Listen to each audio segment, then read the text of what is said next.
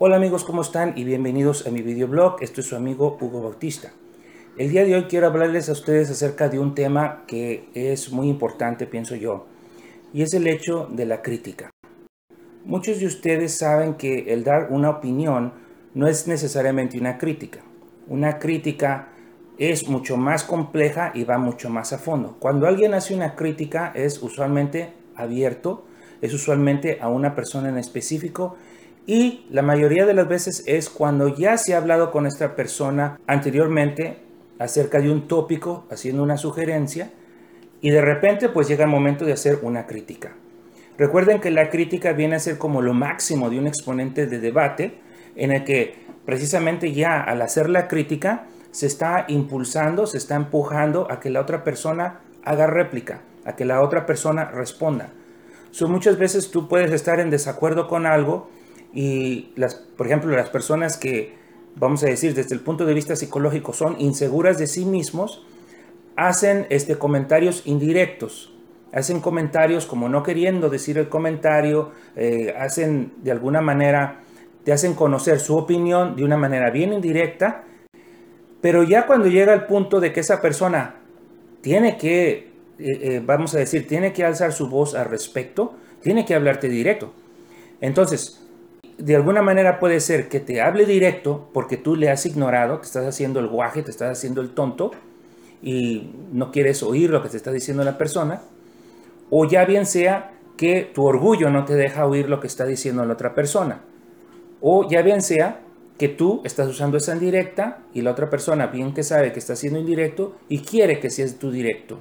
Eso es una de las cosas que pasa con las personas que desde el punto de vista psicológico son inseguras porque no pueden ellos manifestar su voz, no pueden ellos manifestar su opinión abiertamente, porque tienen miedo a la crítica, tienen miedo al que dirán, tienen miedo a que se les va a identificar como probables personas que traen problemas, pero en realidad es que no.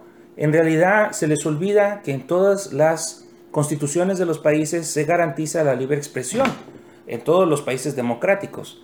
Claro que hay países donde eso no existe. Y bien, la crítica puede ser constructiva o desconstructiva, o negativa o positiva, como tú lo quieras llamar.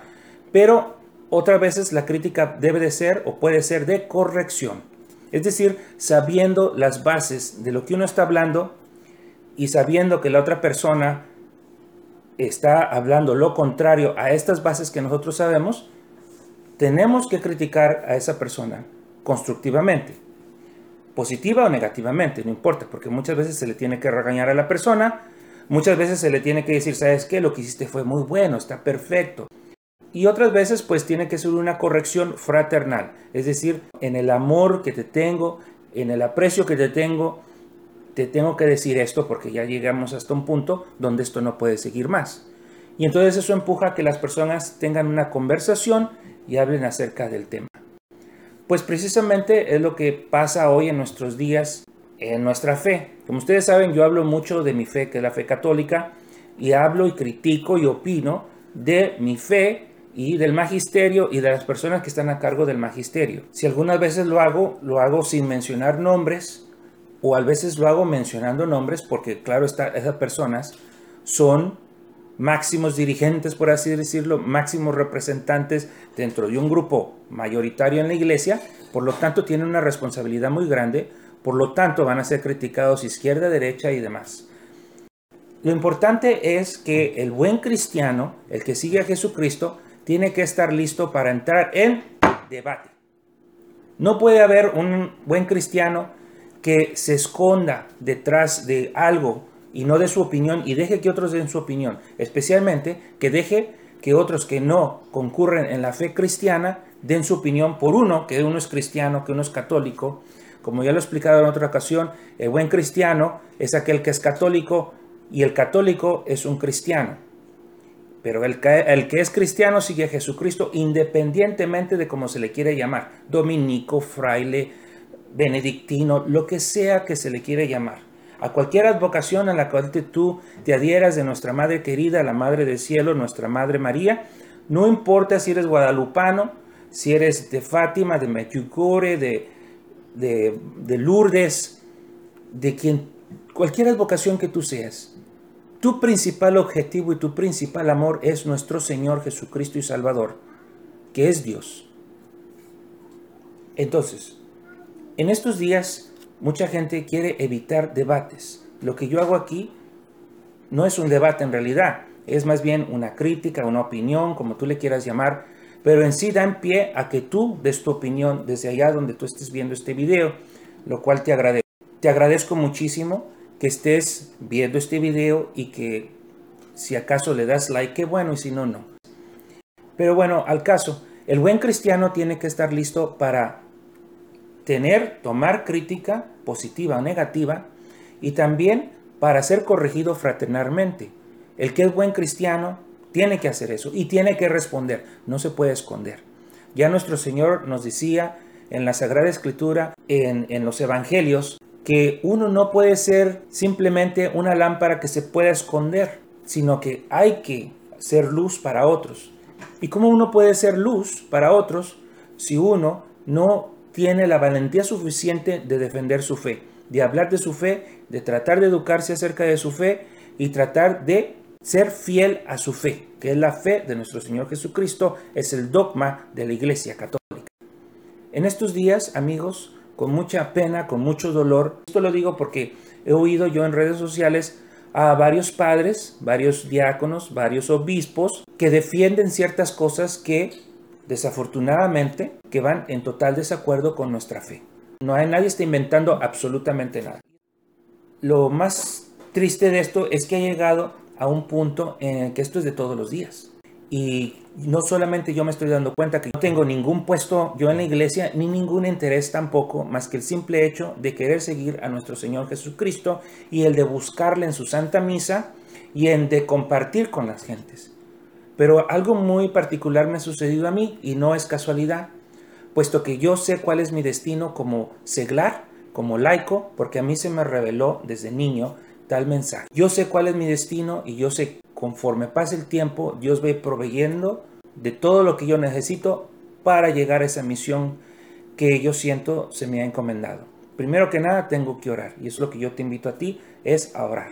Segundo es, todos estamos llamados a evangelizarnos, los unos con los otros, pero muchas veces tenemos que ir más allá Dukin altum, había dicho el Papa Juan Pablo II, en una de sus homilías tan famosas que a mí me llamó mucho la atención. En esa homilía el Papa Juan Pablo II decía las palabras del Evangelio en latín. Dukin altum, ir más allá, remar fondo adentro. Es decir, no quedarnos aquí en la barquita donde estamos confortables, sino ir más allá a lugares, a otras tierras donde tendríamos que evangelizar donde tendríamos que hablar. ¿Qué es evangelizar? Evangelizar no es tan solo mantener esa cultura de la catolicidad que actualmente tenemos y ahí la tenemos. Tampoco es solamente hablar entre los unos con los otros que estamos en este grupito y que entendemos de la catolicidad, que entendemos de lo que es el buen cristiano, que ya sabemos que hay que ir a misa, que hay que rezar, que hay que ir a confesión, hay que tratar de hacer todas las cosas de acuerdo a los mandamientos, no solo de la iglesia, sino también de la de los dogmas de la palabra de nuestro Señor Jesucristo. Porque hay que hacer esa distinción. Hay mandamientos de la iglesia y mandamientos de nuestro Señor Jesucristo. Los mandamientos de la iglesia vienen por el magisterio, tal como asistir a misa los domingos, pero basados en los dogmas de nuestro Señor Jesucristo. No nada más se lo inventan por inventarse. Hay una razón bíblica basada en la Biblia, en la palabra de nuestro Señor Jesucristo, para decir esto se tiene que hacer o esto no se tiene que hacer. En estos días ya el magisterio está quedando a un lado, ya la gente lo está ignorando. Todo lo que hemos durante todos estos siglos aprendido de tanto santo, de tanto mártir, de tanta gente que ha dado su vida por la evangelización, por llevar la palabra de nuestro Señor Jesucristo, se ignora.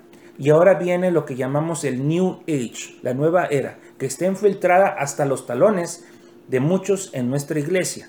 Y tenemos que luchar por mantenernos cristianos católicos. Hay un, esto lo digo a un lado, en, una iglesia que yo conozco, eh, hay un programa que se llama Alfa. Este programa, el tal Alfa, que se está infiltrando en muchas iglesias de nuestra área de la Bahía, es un programa totalmente controversial, ya se ha criticado en muchas otras naciones y se ha criticado aquí porque es protestante, no es católico. y aunque se lo quieran disfrazar a uno. Desafortunadamente, en esa iglesia hay una persona que está en liderazgo, no sé si las demás personas lo sean, pero que no está haciendo bien a esa labor de evangelización que se tiene que hacer.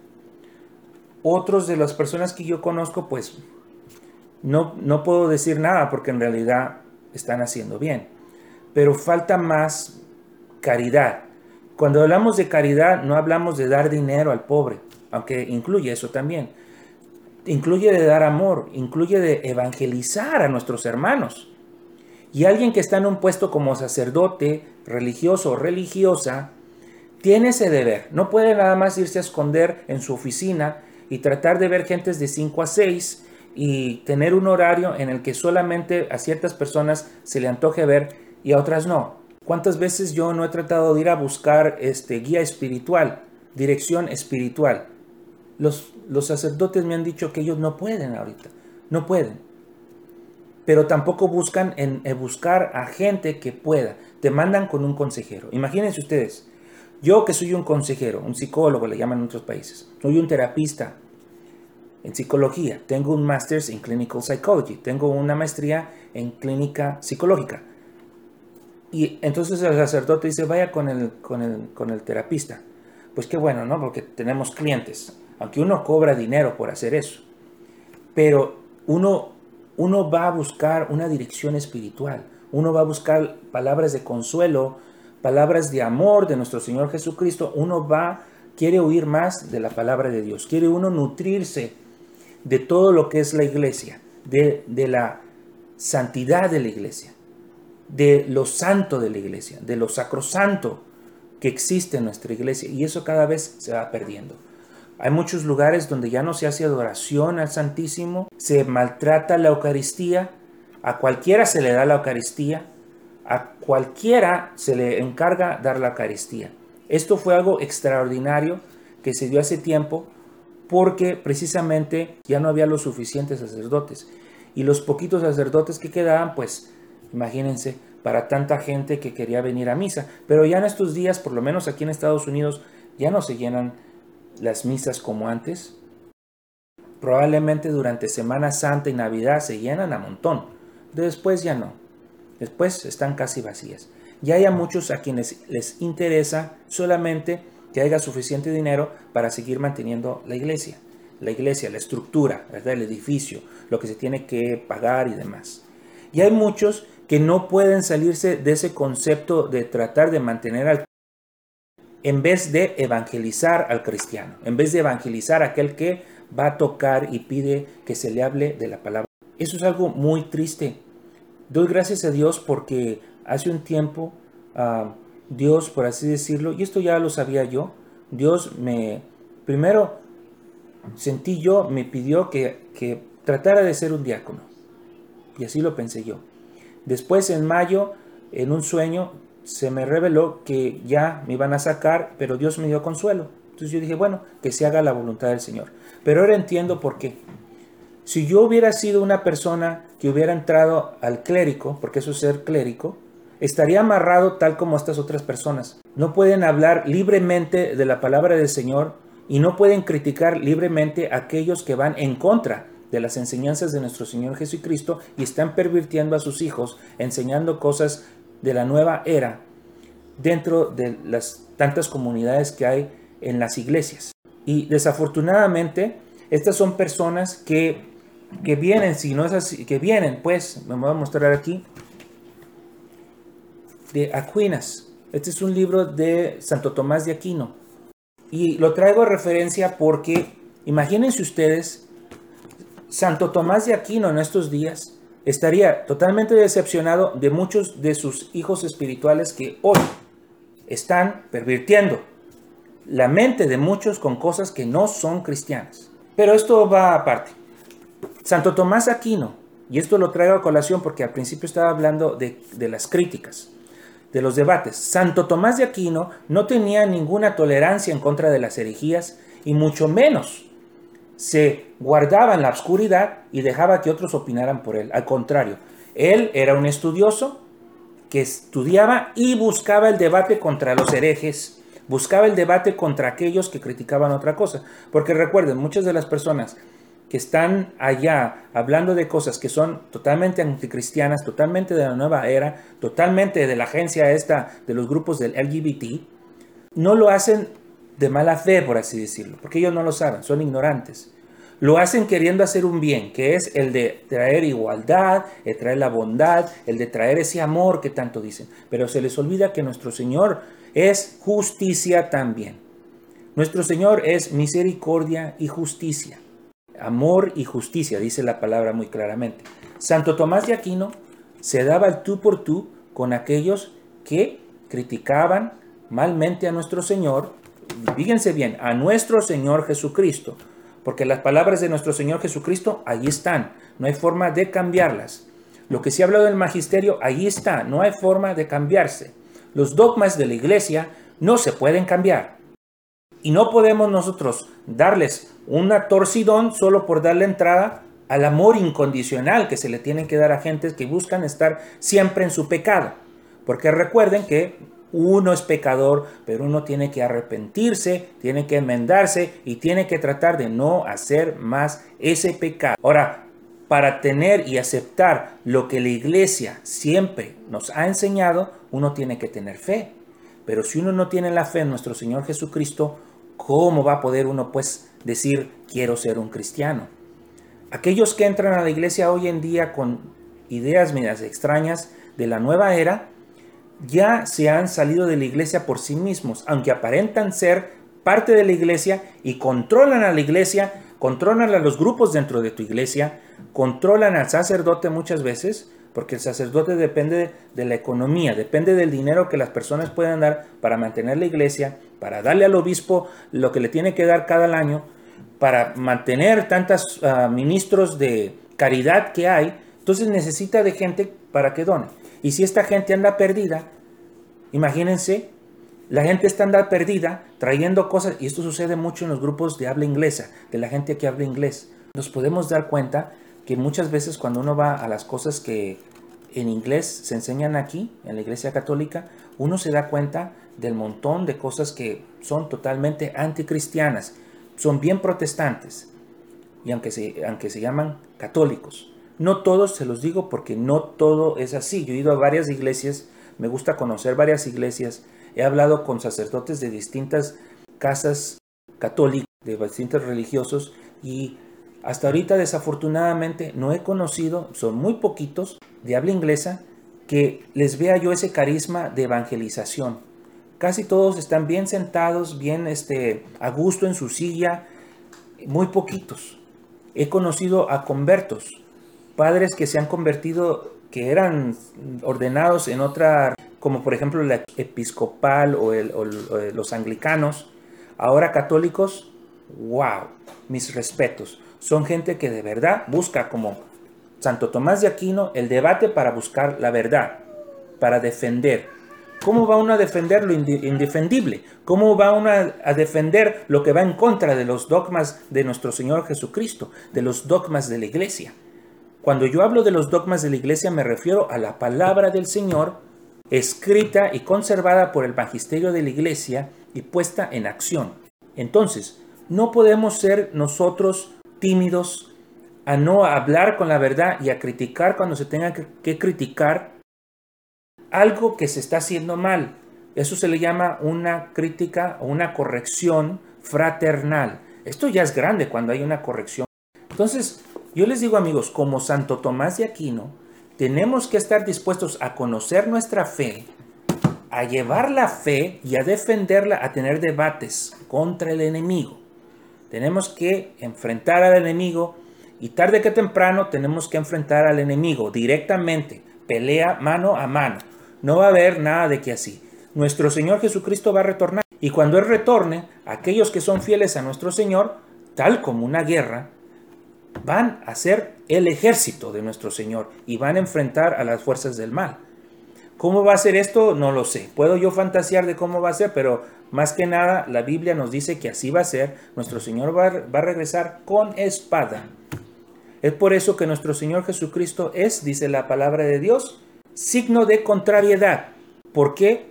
Porque Ustedes están viendo la gran confusión que hay en estos días. No puedo decir que ya pronto, ya en el futuro. ¿Cuándo va a regresar nuestro Señor Jesucristo?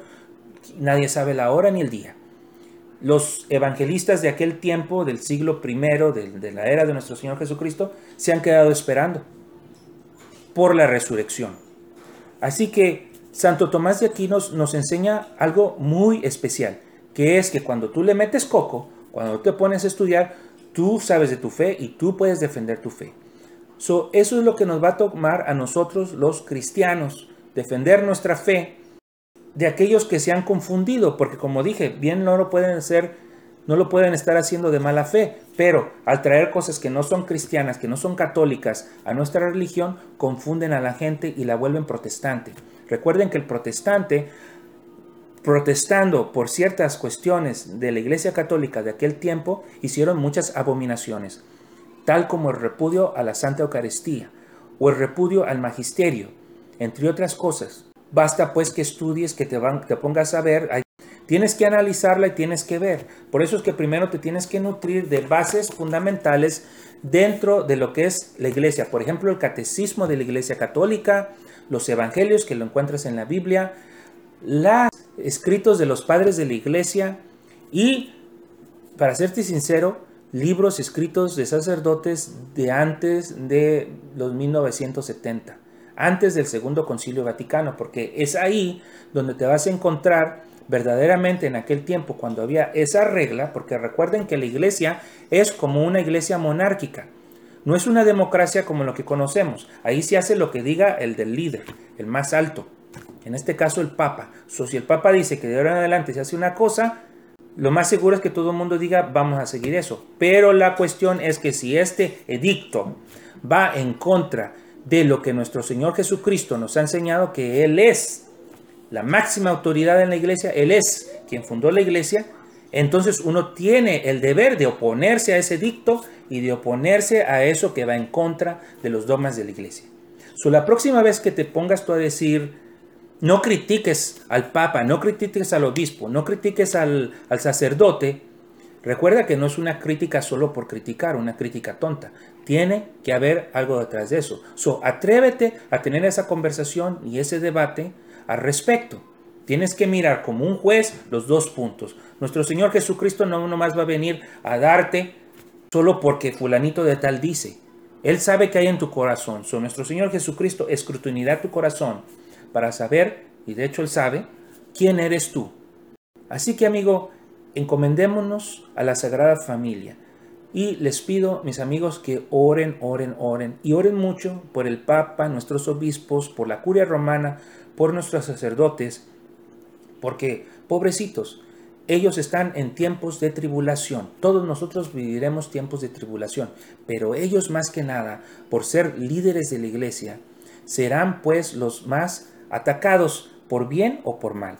Ya sea porque ellos han incurrido en las ah, herejías del malvado o porque quieren defender los dogmas de nuestro Señor Jesucristo. Cualquiera de las dos razones. Serán atacados los unos como los otros. Y poco a poco, como lo hemos estado viendo hasta ahorita, iremos teniendo menos sacerdotes, menos sacerdotes, menos sacerdotes, menos religiosos, menos religiosas. ¿Por qué? Porque está escrito y es palabra de Dios. Estas cosas tienen que dar para nuestra salvación y la segunda venida de nuestro Señor Jesucristo que ya está pronta. ¿Cuándo? No sé, pero está pronto. Está pronto. Bueno amigos, me despido de todos ustedes, no sin antes decirles que la sangre de nuestro Señor Jesucristo los cubra, sane de todo mal, limpie de todo pecado y los lleve a la vida eterna. Amparo de nuestra Madre, socórrenos. Gloria al Padre, al Hijo y al Espíritu Santo, un solo Dios, como y siempre por los siglos de los siglos. Amén. Hasta pronto amigos, Dios los bendice siempre. Bye bye.